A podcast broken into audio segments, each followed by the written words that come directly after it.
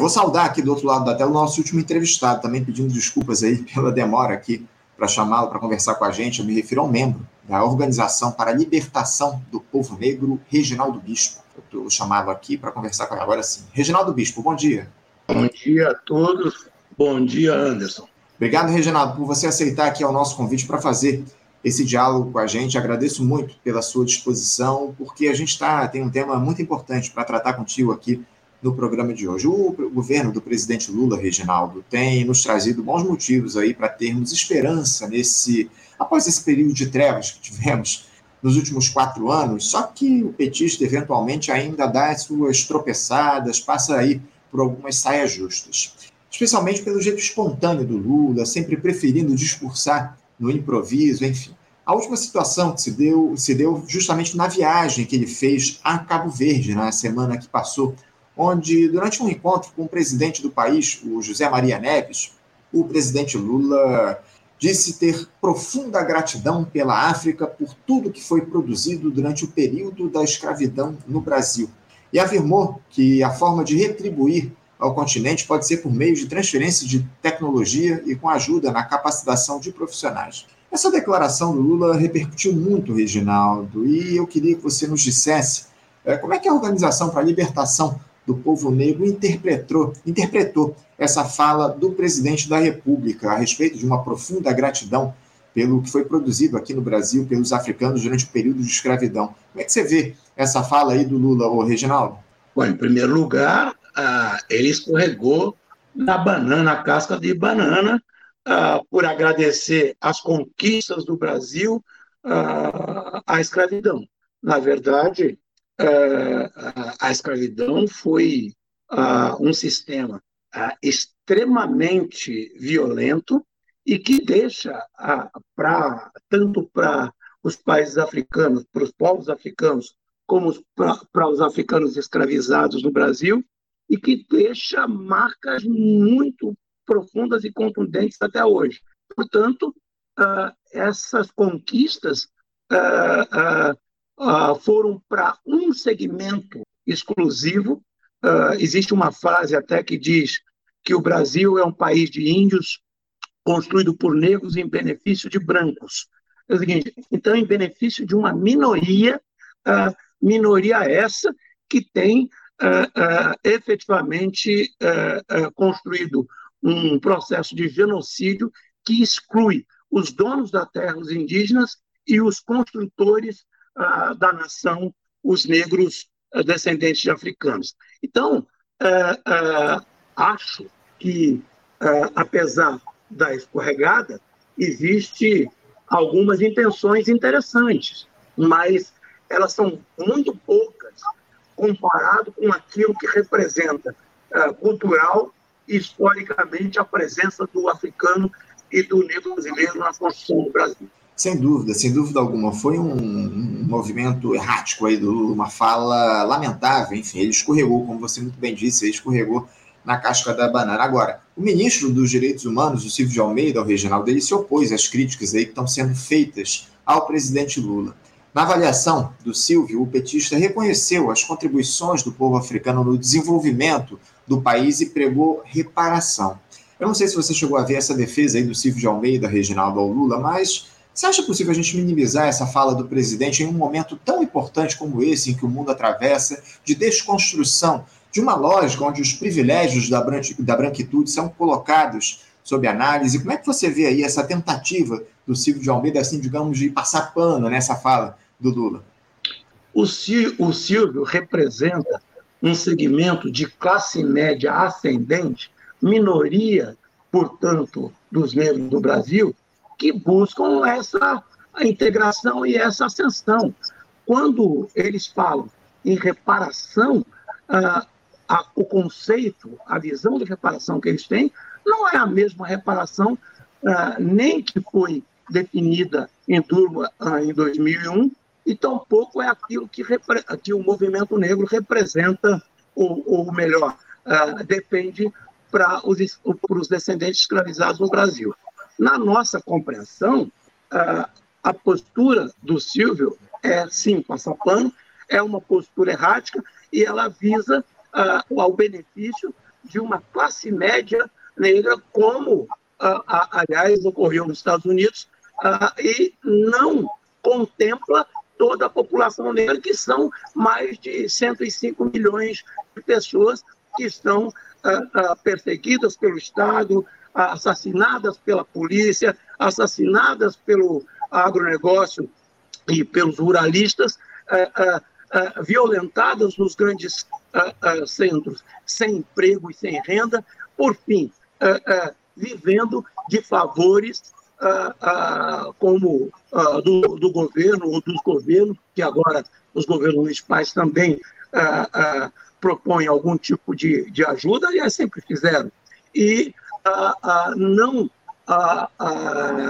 não consignam, não implementam a ideia de democracia que a Constituição contempla, que é emprego, renda, moradia, segurança, educação, saúde e alimentação para todos. Portanto, acho que, que a, a defesa do Silvio, como ministro, aliás, tem que defender, é, é superficial.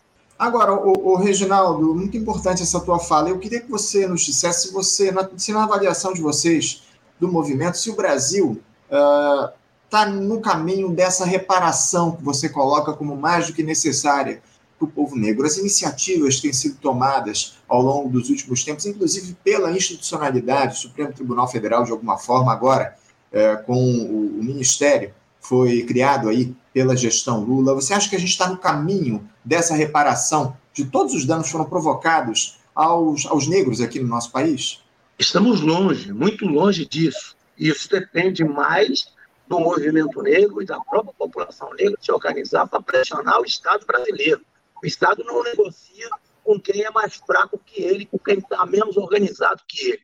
Agora, é preciso entender que reparação não é uma dádiva não é uma concessão de governos uh, ou de estados. A reparação uh, é um conceito do direito internacional que uh, contempla crimes da história, crimes de lesa humanidade, é, é do direito coletivo e que garante, segundo determinação da ONU, reparação dos escravizados, dos que foram trazidos da África para cá ou dos colonizados, no caso dos indígenas.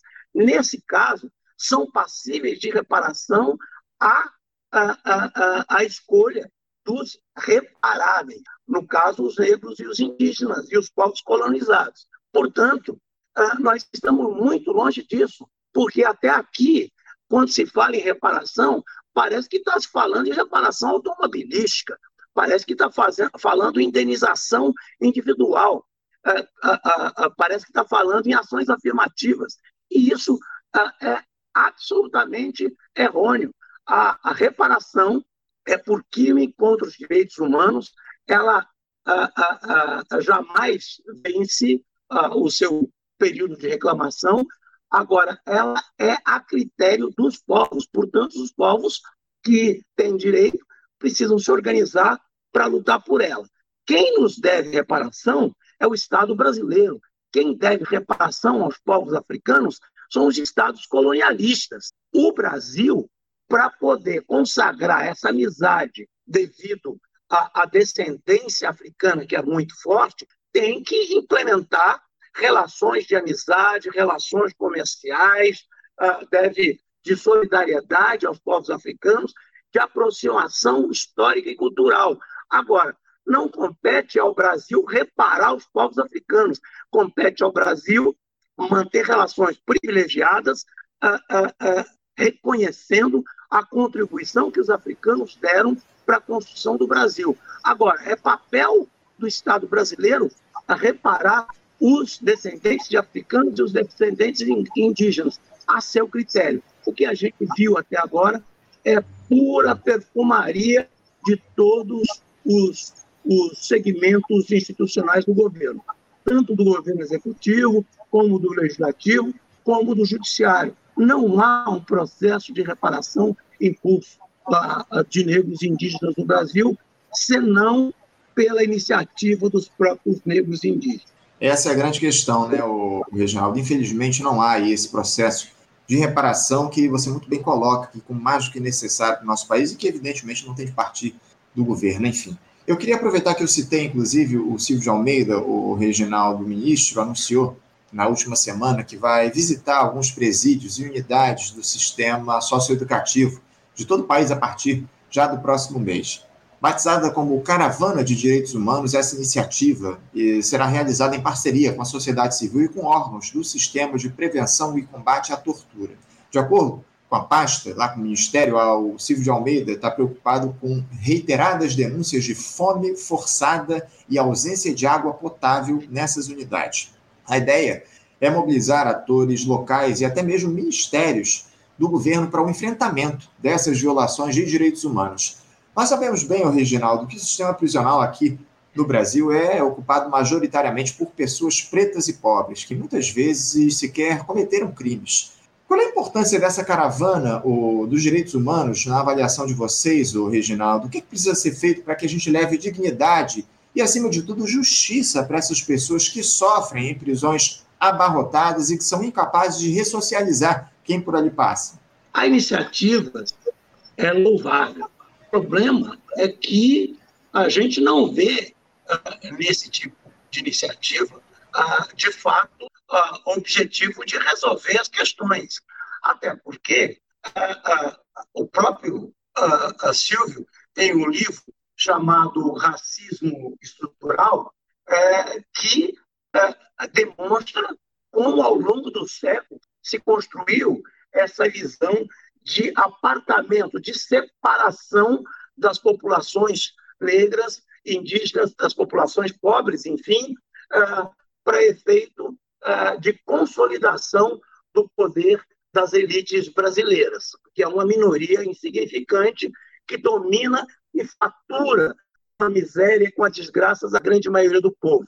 Por outro lado, se os Estados Unidos precisou de uma emenda número 4 para poder apartar os negros de maneira permanente e mantê-los na prisão, no sistema carcerário, sobre a, a, a, maioria da população negra de maneira violenta, para que não tenha participação efetiva no poder americano e apenas uma minoria, aquela classe média ou, ou uma pequena burguesia negra, é que, de alguma maneira, se alimenta ali do, do sistema capitalista americano, no Brasil, nem de uma emenda 4 foi necessário, porque o processo que levou a, a, ao impedimento dos negros a, a ter trabalho depois de 1888, a, a ter uh, meios de vida, a, a, propriedade, a terra, por exemplo, como nos Estados Unidos foi distribuída após a abolição, que impediu o negro o acesso à escolaridade, à escolarização, e que efetivamente só incluiu o negro uh, em 1937, com a lei dos dois terços, que obrigavam as empresas estrangeiras a contratar dois terços de nacionais, lei do Getúlio Vargas, até então o negro estava ah, totalmente ah, fora do mercado de trabalho. Depois disso, o negro só vem votar, porque a maioria era analfabeta, a partir de 88. Então, vejamos que nós temos um processo uh, sistemático de impedimento da população negra e da população indígena que sofreu massacres fantásticos, especialmente na ditadura, mas não só, até hoje sofre. Então, essas populações, efetivamente, a essas populações, efetivamente, foi reservado ou o extermínio, como no caso dos indígenas, e boa parte da população negra, e até pouco tempo era a maioria esmagadora, 70% dos 68 mil homicídios anuais, e a, o cárcere, cárcere em condições extremamente degradantes. Ora, para se resolver esse problema, é preciso de que se implemente primeiro as leis uh, com justiça. Tem muita gente inocente solta se formando uh, no crime, fazendo uh, a mestrado e doutorado no crime nas cadeias. Segundo, é preciso que se implemente a lei no sentido de fazer com que essas pessoas passem por um processo de, de pré-julgamento e se não tem razão e não são violentas não têm que ir para a cadeia. Terceiro, é preciso que se cumpra a Constituição nesse requisito. Às elites é reservado a, a, a prisão domiciliar e outras formas brandas uh, que não é reservado às classes empobrecidas. E, por fim, é necessário que se crie emprego, uh, renda, uh, formas efetivamente de, de fazer com que a população jovem seja inserida no mercado de trabalho, na educação, para poder, que, poder ter uma vida decente. E isso custa muita grana. Será que o governo está afim de colocar essa grana toda nesses presídios para melhorar essa situação e na justiça para resolver as injustiças que o nosso povo sofre até os dias de hoje? Acima de tudo, é vontade política que falta, ainda mais no momento, Antônio, o Reginaldo, onde a gente fala aí na possibilidade de parcerias público-privadas para administrar esses complexos prisionais aqui no nosso país. Esse tema veio à tona na semana passada, a gente até de alguma forma tra tratou disso aqui no programa. Enfim, muito grave tudo isso que a gente tem observado. Para a gente encerrar, o, o Reginaldo, você falou aqui, tem, falou muito a, a respeito dos povos indígenas aqui nas suas respostas. Como é que você vê a atuação do Ministério liderado lá pela Sônia Guajajara, o Ministério dos Povos Indígenas. A atuação da, da ministra tem se dado da maneira devida? Você dialoga muito a respeito desse tema. Como é que você vê a atuação até esse momento do Ministério? As iniciativas foram tomadas até aqui? Bom, eu votei é, no Lula e votei na Sônia Guajajara. Eu esperava um pouco mais dela nesse campo. Creio que por conta das alianças e, e das limitações, o governo tem ido um pouco devagar uh, no avanço das, uh, uh, na garantia das conquistas populares anteriores à pandemia e anteriores ao, ao, ao, aos quatro anos do governo que passou. Agora, acho também que há um, um, uma metodologia que foi que já aconteceu nos governos do PT uh, e da esquerda anteriormente, que é um certo paternalismo. Uh, e esse paternalismo desarma as populações uh, no sentido de lutarem, de reivindicarem as suas próprias questões, na esperança de que o governo resolva todas essas questões. E nós temos certeza que isso não vai acontecer por conta de que um governo serve a muitos interesses, sobretudo a, a, com a composição do governo Lula.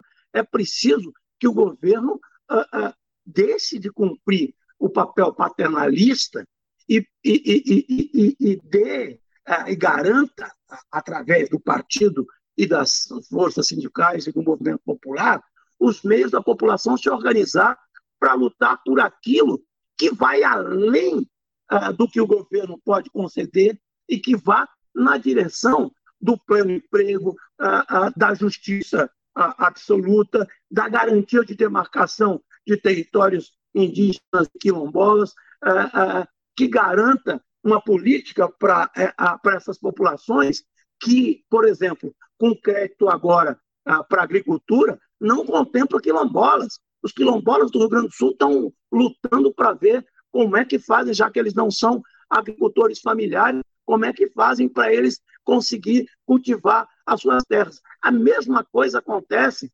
uh, nos segmentos indígenas. Então, uh, eu tenho a impressão que o governo deve ser reflexo uh, daquilo que a população exige como direito e que está constante na Constituição e nas leis.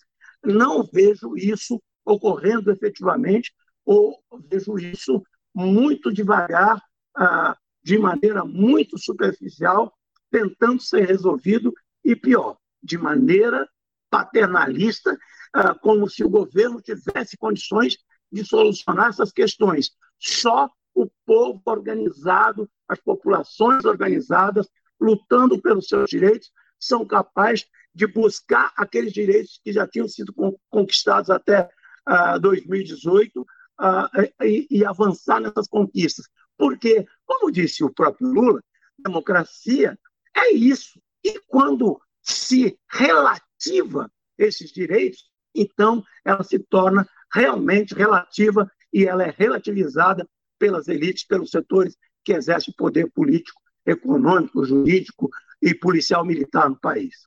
Reginaldo Bispo, eu quero agradecer muito a tua participação conosco aqui no programa de hoje. Muito obrigado por você nos esclarecer a respeito dessa questão, dessa fala do Lula aí, enfim, repercutir essa declaração dele dada na semana passada lá em Cabo Verde, repercutiu muito. A gente agradece a tua, a tua fala, a tua, a tua entrevista aqui com a gente e a gente espera conversar contigo em outras oportunidades sobre temas é, mais profícuos aqui para o nosso país. Reginaldo, muito obrigado pela tua participação. Um bom dia para você e um abraço forte. Nós que agradecemos. Ah, obrigado e abraço para vocês também. Bom obrigado, dia. Reginaldo. Bom dia. Conversamos, conversamos aqui com o Reginaldo Bispo. Reginaldo, que é membro da Organização para a Libertação do Povo Negro, e falou aí a respeito dessa declaração lamentável do presidente Lula Haddad na semana passada lá em Cabo Verde. Bom, gente, vamos encerrando aqui a edição de hoje. Quero agradecer muito a participação de todos vocês aqui na live. Hoje tivemos a concorrência aí da Copa do Mundo né, feminina, a estreia do Brasil, que se, se, deu aí justamente no mesmo horário do programa. O jogo acabou ainda há pouco. O Brasil venceu a seleção do Panamá por 4 a 0. Para quem estava aqui acompanhando a live com a gente, fica aqui a informação. Mais uma vez agradeço muito a participação de todos vocês. Desejo um ótimo dia e lembrando que amanhã, a partir das 8 da manhã, estaremos de volta com mais uma edição do nosso Faixa Livre. Um bom dia a todos, um abraço forte. Até amanhã. Você, ouvinte do Faixa Livre, pode ajudar a mantê-lo no ar. Faça sua contribuição diretamente na conta do Banco Itaú, agência 6157, conta corrente 99360, dígito 8. Esta conta encontra-se em nome do Sindicato dos Professores do Município do Rio de Janeiro e região, o Simpro Rio, uma das nossas entidades patrocinadoras, mas seus recursos são destinados exclusivamente para o financiamento do nosso programa.